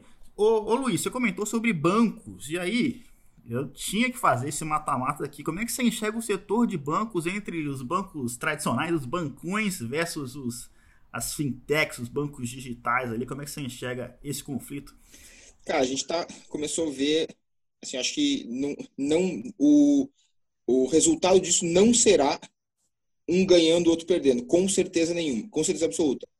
Vai ser ou um, um se moldando ao outro ou um comprando o outro. A gente teve agora uma, uma negociação do, do modal com o Credit Suisse, né? A gente pode, pode ver aí algumas outras negociações. Então, eu acho assim, é, o bancão antigo, agência, é, não vai existir, não, não é isso que vai funcionar no futuro. E esse banco super cool, sem taxas, com todo, todo mundo, a base acionária, a base de, cliente, de clientes inteira praticamente sem renda, isso também não vai existir. Então, eu acho que o grande vencedor disso aí é uma, é uma é aquele cenário que tem a, a, tese e a antítese, né? Que a tese é o bancão, a antítese que é o, o digital e a síntese que é a, o que sai do, desses dois, que é um banco mais digitalizado no futuro. Que me parece assim que quem saiu na frente potencialmente seja o Itaú, né? Que fez um fez um investimento aí na, na, na XP e tem uma, uma e essa XP por, consequência tem infinitas startups lá dentro, tem uma área só para isso. Então, assim, eu acho que o vencedor dessa briga é a briga. Então, a, uhum. a, a, o que vai sair daí é um novo banco, um novo modelo, que ele talvez não tenha agência, ou tenha uma ou outra agência, que é meio parecido com, com o que a gente estava falando ali dos do shoppings, né? Que vai, vai, se reinventar, o shopping vai ser um lugar que vai ter a loja de fazer exposição, só para você ver o produto e comprar na internet, ou eventualmente você retirar. Enfim, então é um, é um, é um acho que nenhum desses dois aí vai, vai vencer de maneira pura. O que vai, o que vai sair daí é uma fusão dos dois modelos de negócio para um, um para algo futuro, algo que vai dar, que vai ser o, no, o novo modelo bancário. Falando em, em, novo modelo bancário, eu vou ter que te colocar no meio da treta mais recente do mercado financeiro, talvez impensável algum tempo atrás. O Itaú atirando, virando a arma e atirando contra a XP. Como que você está enxergando esse cenário aí? Você acha que os dois perdem, os dois ganham ou um dos dois ganha? Qual é a sua visão? Eu li, li na internet agora e se está na internet é verdade, né? Então, eu vou te contar a história que eu não chequei a veracidade. Então, aqui, o Luiz passando potenciais fake news aqui. Né? não, fica aí, fica aí a ressalva então, né? Chequem, por favor, meus caros ouvintes. Aí, o, dizem que ontem, né, tinha aquela promoção, faça uma TED do Itaú para a XP e ganhe um coletinho. Aparentemente, tiveram 180 mil novas contas no Itaú é, e 50 mil TEDs e tinha um limite máximo de coletinhos, acho que 5 mil, alguma coisa assim. É, não sei se os números são dessa ordem, enfim, acabei de ler na internet, acho que não são dessa ordem, provavelmente, mas tem algo nessa linha. Então, o Itaú teve novas contas, recebeu para fazer as TEDs, o, a XP recebeu novos, novos clientes, o Itaú vai ganhar isso através de dividendos, enfim. Então, acho que esse, esse barulho aí, essa fricção que, que os dois estão tendo agora é algo mais que natural e faz parte da, da discussão da, da, da tese com antítese que vai gerar a tal da síntese que a gente acabou de, falar. Então, assim, é muito difícil imaginar que vai sair perdendo dois gênios, né? Assim, o Itaú e seu management, a XP e seu management. Então, imagino que os dois vão acabar vencendo essa, essa batalha, como na, na pergunta anterior. Ô Luiz, você não acha que aí é um jogar para a torcida? Porque, na verdade, eles são sócios, né? Então, o Itaú, na verdade, se você compra a ação do Itaú, você compra um pedaço da XP também, né? Inclusive, né, eu estava vendo aqui, a XP já vale 130 bi, né? O Itaú vale 250 e a participação né, da, do Itaú na XP já é quase 60 bilhões, né? O Itaú tem 46% aí da XP depois da diluição ali do IPO. Então, se você compra Itaú, você compra XP também. E aí, nessa briga, se você compra XP, você não compra o Itaú, né? Então, você teria os dois mundos né, no Itaú, por enquanto, né? Não sei se esse casamento, essa sociedade continua. E na XP você vai só para um modelo, né? Porque cresce muito mais, né? Por mais que o Itaú agora esteja, o Titanic esteja virando, é, demora para virar. A XP é muito mais ágil, né? Não tem comparação. Qualquer fintech né, muito mais rápida que qualquer desses bancos grandes, ainda que os bancos grandes estejam fazendo um esforço grande aí para melhorar, né? Ah, sem dúvida. É... Eu acho que pode ser também, assim, hoje em dia, né, tem, tem essas estratégias tão avançadas de investimento, de marketing e tudo mais. É... eu ouvi, assim, até alguém falando é, nesses grupos de WhatsApp, hoje em dia é, é o inferno da nossa vida, né, o grupo de WhatsApp, que imagina se o, Itaú, o Itaú, o board do Itaú, decide vender o controle do Itaú para algum gringo e tomar o controle da XP, e aí não teria tanto problema com o CAD, estivesse fazendo isso para isso, enfim, é, são uma série de, de, de teorias, né? O, como a gente disse anteriormente, a gente é monotemático, e quando acontece um barulhinho assim no nosso, no nosso tema, a gente fica feliz e fala para caramba. Então, assim, pode ser também, pode ser uma excelente estratégia de marketing que corrobora a genialidade dos dois. Então, assim, não, não dá para saber. Eu acho que nenhum ali vai perder, cara. Não tem menor chance de algum perder, porque se a XP crescer demais, o acionista dela vai ganhar, e o acionista dela também vai ganhar, que é o, que é o Itaú. Então, acho que é, é, é genialidade em de genialidade ali, não tem, não tem muita, muita, muito problema. Não. Parece meio que um Cristiano Ronaldo versus Messi, né? Parece ser os dois best in class aí, né? sei lá, a XP é bem melhor que BTG, Banco Inter e os outros, e o Itaú muito melhor, sem considerar preço, obviamente, né? Muito melhor que os outros. Acho que a gente fecha aí com chave de ouro, né, Murilo? O bloco aqui do mata-mata. Com certeza. A gente já falou bastante aqui de mercado financeiro, de ações. O Luiz ali falando que a gente é monotemático. Eu quero mudar de tema agora, para provar para o nosso ouvinte que a gente consegue falar de outras coisas. Esse é o bloco Vida Fora do Condado. Vida fora do condado. Luiz Nunes, como é que é esse negócio aí, cara? Você é faixa preta de jiu-jitsu, é isso aí mesmo? Acho que é, é, o primeiro convidado que vem aqui e fala que é faixa preta de jiu-jitsu. Tênis, uns 3, 4 já falaram que pratica tênis. Já passou aqui meditação, passou um cara que tem uma roça também no interior. Outra, outra coisa também, né? Você também é do interior, você é de Sorocaba, é isso mesmo, né? Exatamente. Eu tenho algumas coisas aí que, eu, que são um pouco fora do condado. Primeiramente, eu sou ex-aluno de escola estadual. Acho que isso não tem muito no condado também, assim. Então, dá uma dá uma vivência importante. Eu sou faixa preta de jiu-jitsu, sou 13 vezes campeão paulista, sou tetracampeão brasileiro e duas vezes campeão sul-americano de jiu-jitsu. E em algum momento eu até achei que que fosse pudesse ser profissional. O pessoal que está ouvindo não vai ver, mas vocês conseguem ver. Dá uma olhada na minha orelha, ó. Ela é bem ruim. É aquela orelha de lutador, para descrever aquela. A, a, a orelha. Aquela orelha inchada. Parece um assim. É. E, e, pô, isso aí, assim, é a moldura da minha vida. Eu já, já mudei de país algumas vezes, já morei fora, já estudei aqui e ali, já trabalhei em vários lugares, mas o jiu-jitsu sempre esteve perto de mim ali. E acho que assim, não sei se você ia perguntar isso, mas para evitar, para ter, não ter perigo de você não perguntar algo que eu acho que é extremamente relevante, é a importância que o jiu-jitsu tem na minha vida. Por exemplo, o que que, que, que o jiu-jitsu te ensinou, né? Então, para quem não, não entende muito de jiu-jitsu, é uma luta agarrada, né? Que você ganha através de é, ou imobilizações, né? Ou golpes, chaves e ou estrangulamento. Então, imagina o seguinte, sem nenhum demérito a nenhum tipo de esporte, mas imagina que está correndo, você ficou cansado, você dá uma andada, respira e corre de novo. Então, você descansou quando você estava cansado. No jiu-jitsu, muitas vezes, está muito cansado quando o outro está te atacando. E se você, o cara está chegando perto, e se você descansar nesse momento, ele vai ficar numa posição que é irreversível. Ele vai te, te dominar de uma maneira que você não vai conseguir mais voltar. Então, às vezes, tem que tirar uma, uma força ali que o seu corpo, a sua cabeça desiste muito antes do seu corpo, né? Assim, isso é um, é um mecanismo de preservação até. Então, assim, às vezes você tá, você tem certeza que você não aguenta mais, você fala assim, se eu parar agora, eu vou ficar numa situação tão ruim que eu não consigo mais voltar. Então, você dá aquele gás extra para poder se arrumar no, mais ou menos. Por exemplo, o cara vai lá e ele tá te apertando a cara, mas assim, não tá no pescoço, não é um, algo que vai te matar é o que dói, incomoda. Pô, óbvio que eu preferiria estar na praia tomando uma, uma caipirinha do que tomando um amasso na cara, mas assim, não vai te matar. Então, é, mas eu sei que tá ruim, mas eu não vou morrer, então você aprende a ficar, essa frase eu gosto de falar assim, que é ficar confortável no desconforto. Tá muito ruim, mas daqui a pouco eu saio. Se eu tivesse não, se eu não tivesse lutado para conquistar essa pequena melhoria, ia estar tá no meu pescoço, eventualmente eu ia ter que desistir, assim, seria um golpe encaixado.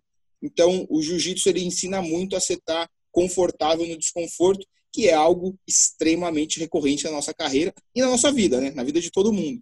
Então, eu acho isso aí muito importante. Foi uma, é, é, extremamente valioso na minha vida essa, o, o jiu-jitsu, a dedicação que eu tive para chegar aqui.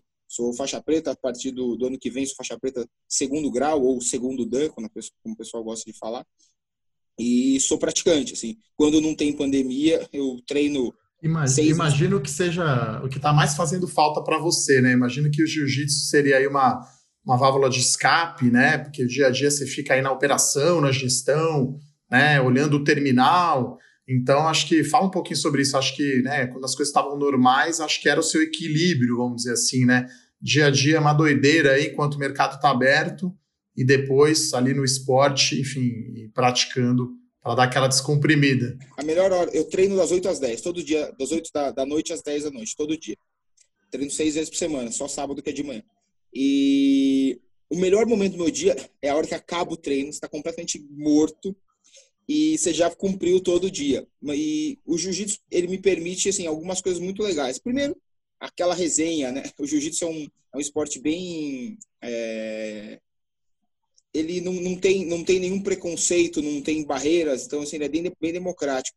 Então, assim, você tem amigo de todas as profissões, todas as classes. Ali você deixa de ser um pouco monotemático. E a hora que você está treinando de fato, você realmente só pode pensar naquilo, senão você vai ter um problema ali, vai, vai, vai dar ruim.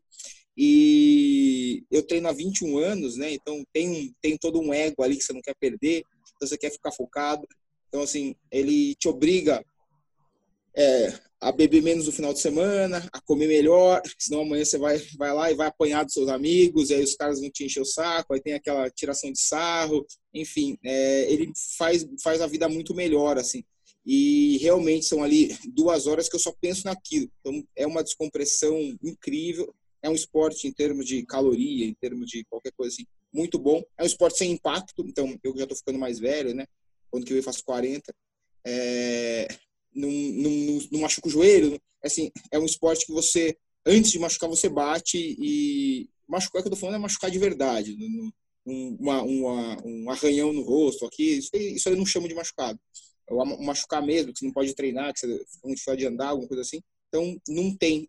Então, eu acho muito, muito bacana. Recomendo a todos, procure uma boa academia, aqui você achar melhor, mas dê uma chance para o jiu-jitsu na sua vida, assim, é, é um negócio incrível. É, essa frase aí sua com certeza vai pro post lá do nosso Instagram, a gente também, todo, todo episódio a gente pega uma frase que marcou o episódio e publica lá com as devidas aspas e a frase que marcou aqui é o jiu-jitsu me ensinou a ficar confortável no desconforto, né? Isso aí é bem legal. Olha, eu, eu, o Edu, eu, não, eu tenho certeza que o Eduardo Guimarães, ele curte, ele curte um rock clássico. Isso aí eu conheço ele, eu tenho é, Led Zeppelin, enfim, é toda essa história aí. Agora, eu também curto, mas eu também curto muito música eletrônica. Né? Eu sou uma nova geração aí. E aí, na hora que você me contou antes aqui da gravação que você foi CFO do Tomorrowland, eu fiquei louco. Falei assim: não, cara, eu preciso perguntar um pouco mais como que essa história foi acontecer, porque é muito legal, é realmente improvável. Não chutaria que isso pudesse ter acontecido na sua história, enfim, mas aparentemente a experiência não foi muito boa, não, né? Na verdade, foi incrível a experiência. Se me dizer assim, você faria de novo? Nunca. Você gostou de ter feito? Muito. No mercado de entretenimento, eu sou consumidor. Mas o que aconteceu? Um pouquinho aqui antes da Forpus, a gente já tinha saído da, do, do, do, da casa anterior, já tinha meio que se acertado, mas tem que tirar todas as, as, um, as certificações, as autorizações, alugar o escritório, é, reformar. Então, assim, a gente teve mais ou menos um ano e meio de período livre aí, né? Um time off, um sabático pré-Forpus descansa que vocês vão trabalhar bastante. Aí eu tava em casa, fiquei em São Paulo, viajei um pouquinho, mas fiquei em São Paulo. Uma grande amiga que eu tenho, que ela trabalhava numa agência de DJs.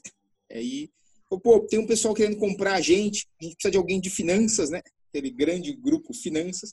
Você não quer ajudar a gente a vender a empresa? Não tá fazendo nada. Fui lá, ajudei, participar da, da do processo. Aí depois ajudei quando eles estavam querendo contratar um CFO, comecei a dar um, dar um, tentar dar um counseling, um aconselhamento aqui e ali. E acabou que não, não surgiu alguém. Eles me ofereceram a oportunidade. Eu virei CFO do Tomorrowland Brasil. Fui trabalhar também nos Estados Unidos, no Tomorrow World, né, que chama, é o Tomorrowland do, dos Estados Unidos, chama Tomorrow World, lá na, na era em Atlanta. E o Tomorrow, acabei visitando também o Tomorrowland Bélgica. Então, assim, tem pouquíssimas pessoas no mundo, assim, menos de 100 que foram nos três e eu tive essa oportunidade de ir nos três. Eu não sou o grande fã de música eletrônica, mas eu queria muito participar do, do evento, né, do, da uhum. construção do evento. É assim, eu nunca trabalhei tanto na minha vida, é insano. É, foi numa fazenda aqui em São Paulo, eu me mudei para lá, assim, eu trabalhei uns seis, sete meses. Os últimos 45 dias eu morei no lugar, eu era, eu era o CFO, né, então eu tinha que fazer os pagamentos e tudo mais. Mas assim, você vê o que as pessoas fazem, é, transformar uma fazenda numa cidade, passar internet, trazer comida. Existe um departamento só para cuidar de quem trabalha. Assim, é, direta e indiretamente, mais de 7 mil pessoas envolvidas. Eu tinha embaixo da minha caixinha, eu era o CFO, né? E aí tinha embaixo, direta e indiretamente, trabalhando ali comigo, é, duas mil pessoas. E as pessoas confiaram muito em mim porque entenderam do meu conhecimento de finanças, e não necessariamente do conhecimento de eventos. E o meu outro evento, né, eu fiz o Tomorrow e o outro evento foi um esquenta para a Copa, Copa do Mundo. Assim, esses foram os dois eventos que eu fiz na vida. E, aí, esse então, é bacana, hein? Aí, aí, você pegou a ferida do Edu, porque o Edu, ele é. sempre, o Edu tem a marca de ir em todas as Copas do Mundo possíveis, né? Então aí, não, aí você todas apertou. não, fui em duas, tá bom. Fui na África do Sul e na Rússia, mas você interrompeu o Luiz. Continua lá, Luiz. Foi em três, então. Foi na do Brasil também. É, mas essa meio que não conta, né? Eu acho, mas, mas é legal, eu... né? obviamente. Enfim, foi, foi muito legal. E eu descobri ali, assim, você, todo mundo tem algumas dúvidas, né? Mesmo quando você está no final da sua carreira, assim, ou, ou no, no estágio mais avançado. Eu queria muito fazer um teste da economia real. E eu descobri uma coisa que para mim é muito difícil, é uma coisa pessoal, é uma coisa é, do trabalho, que é aqui. Aqui a gente vai comprar ou vender uma ação.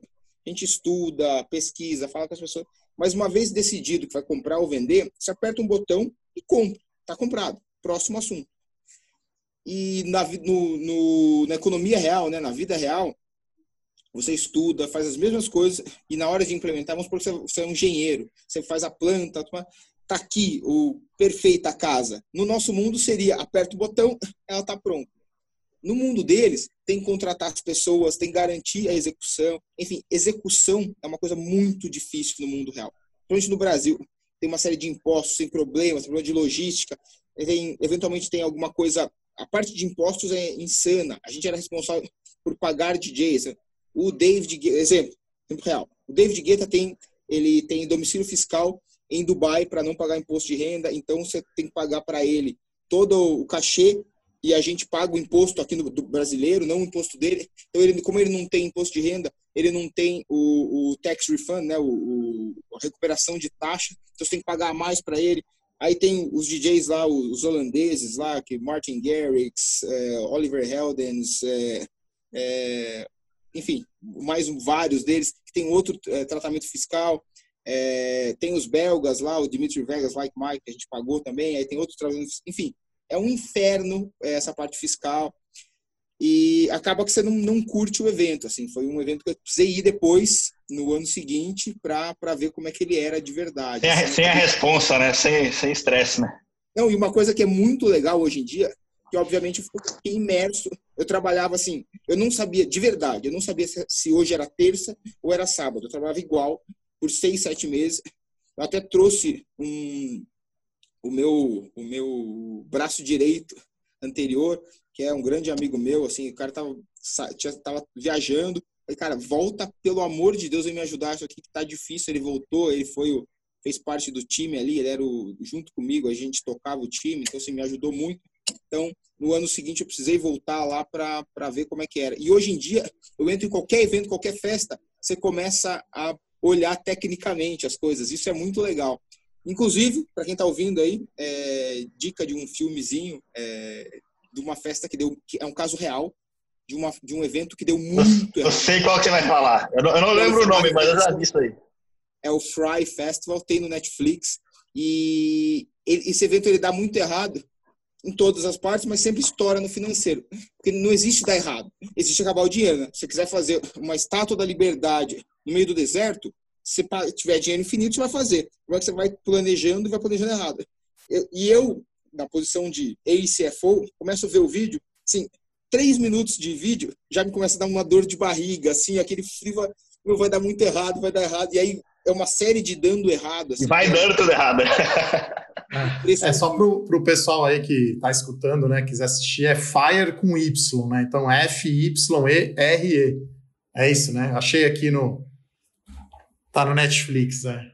Para quem é fã aí como eu, sempre olha o ratings, então IMDB 7.2 aí o rating. Então, acima de 7 já é bem recomendável aí. Mais a recomendação aí do Luiz, né, para assistir aí o filme. Se o filme é bom ou ruim, cada um vai julgar, mas eu te é. garanto que é bem real, cara, ele é bem verídico, assim. Para dar errado é muito simples. E assim, é um trabalho de sete meses em três dias.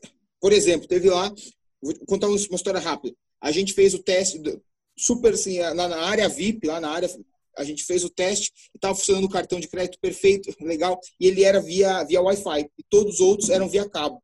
Chegou na hora, obviamente o festival encheu, todo mundo usando o celular, o Wi-Fi não funcionou, a gente teve que passar cabo na hora ali, foi assim um caos. É, enfim, uma série de, de aprendizados que você tem, que você vai isso serve muito para o meu dia a dia hoje, que é você sempre pensar em tudo que pode dar errado e tentar cobrir, e se der errado, você tentar ajustar. Enfim, foi uma experiência incrível, eu agradeço aí o pessoal que me deu a oportunidade, e vou carregar isso aí, ficou como meu legado. Se eu, se eu vier ter filhos, netos, e esse evento existir ainda, eles vão poder dizer, ah, meu, meu, meu pai, meu avô fez o primeiro. É, legal essa coisa de analista, a gente acaba sempre olhando né, as coisas do ponto de vista de analista, né?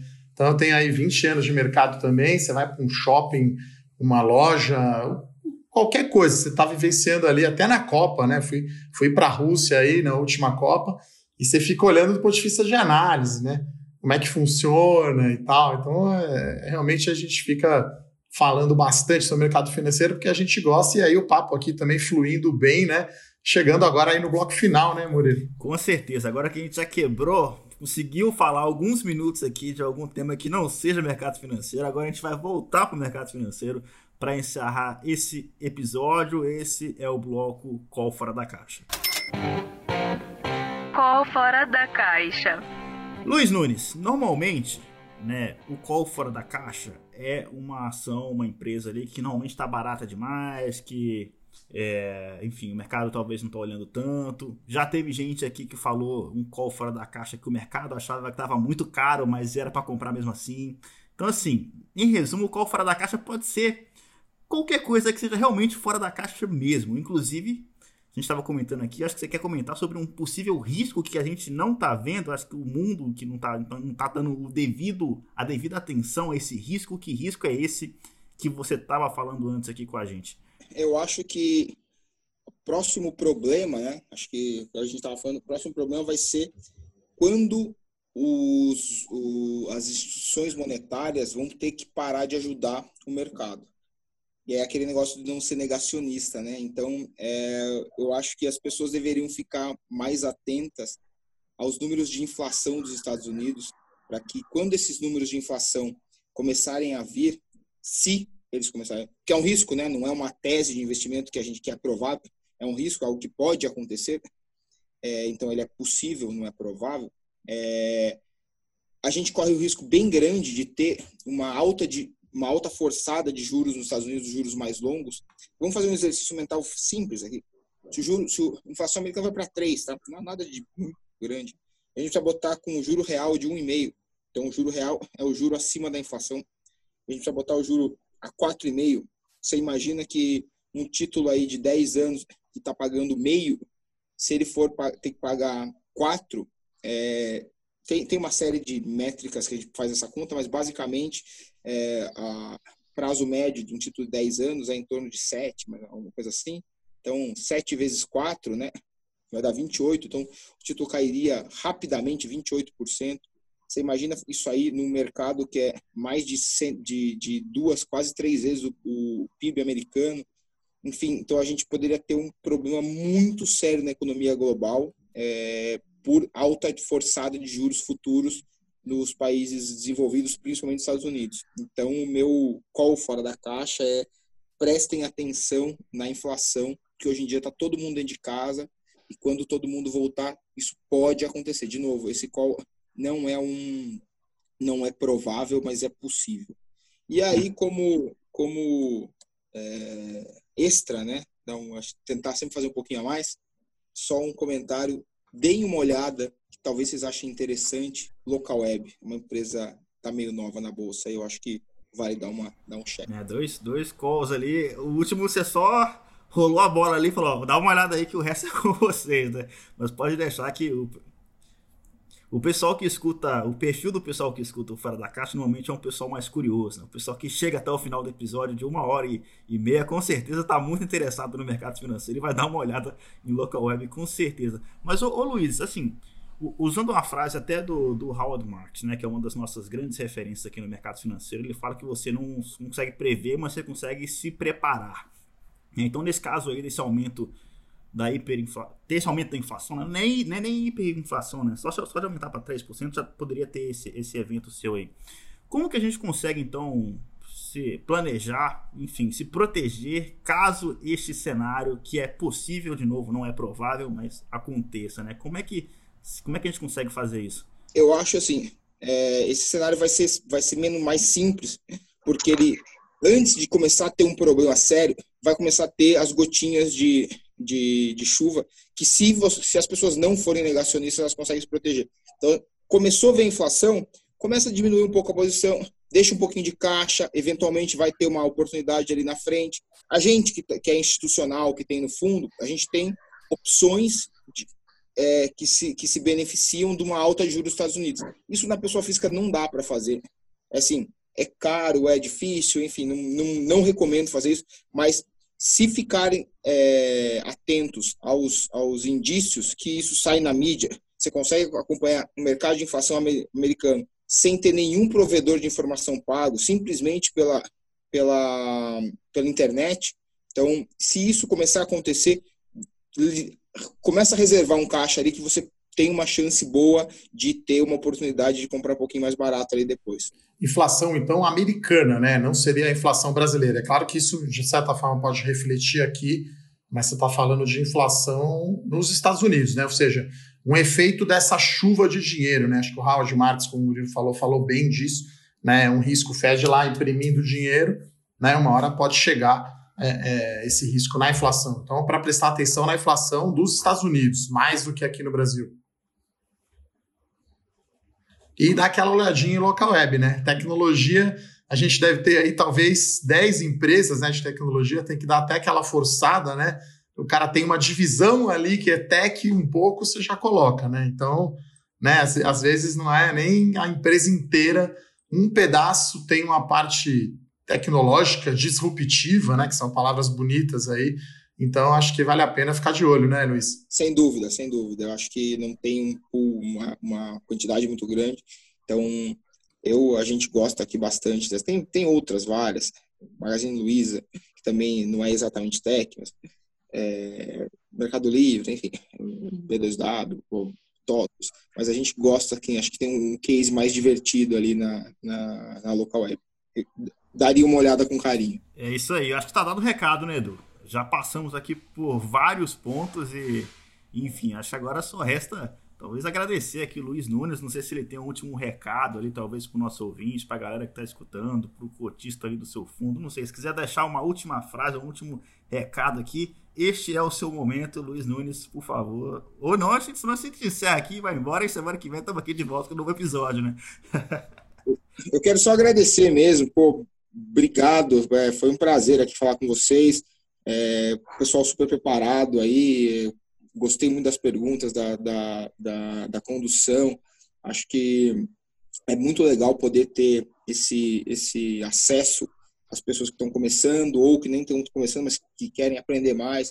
Acho que isso é um, uma benção que a gente recebe, que é acessar bastante gente e a gente tem uma, praticamente uma obrigação assim de tentar fazer disso a melhor maneira possível e tentar fazer com que as pessoas conheçam mais e tenham é, é, mais, mais, insumos né, para tomar decisão. Então, é agradecer mesmo, muito obrigado. Quiserem ouvir um pouco mais de, do que eu penso, tanto as coisas mais sérias quanto menos, eu sou bem ativo no Twitter ali, é L de Luiz Nunes JR, L Nunes JR, JR de Júnior no final. E então, assim, fique à vontade, é, pode mandar mensagem, eu tento responder. Obrigadão mesmo. E para todo mundo aí que passou por esse, por esse momento mais difícil aí da bolsa, outros virão e vamos tentar sempre ficar confortável no desconforto. Acho que a última pergunta que eu faria, Luiz, vocês têm aquelas cartas lá no site de vocês? Fala um pouquinho se tem, divulga aí o site, faz o seu merchan, né? E se tem as cartas que eventualmente explicam o resultado do fundo, falam da estratégia? É, a gente tem sim, é na, no botãozinho relatórios do site forpuscapital.com.br e lá tem toda a informação da, da, da, empresa, tem fala do fundo o Forpão, né, que a gente chama aqui, que é o fundo grande, fala do fundo de previdência que está saindo agora, então tá lá forpuscapital.com.br. É isso aí. O, cara, o ouvinte que gostou do fundo, né, quiser conhecer um pouco mais antes de aplicar, inclusive é recomendável que faça isso, conheça, né, mais do que o gestor, leia as cartas lá, porque normalmente essas cartas dos gestores engrandecem né, o conhecimento. Então, fica aí o recado, fica a dica. Forpus, site da Forpus, para o relatório dos caras. Mas, Eduardo Guimarães, Luiz Nunes, muito obrigado pela presença dos senhores. Este é mais um episódio do Fora da Caixa. Para os nossos ouvintes, nos vemos na semana que vem com mais um novíssimo episódio. Agora, 18 e vamos que vamos. Vida que segue. É isso aí. Muito obrigado pela presença de todos. Valeu. Até mais. Valeu. Obrigado, Luiz. Valeu, Moreno. Até a próxima. Fora da Caixa.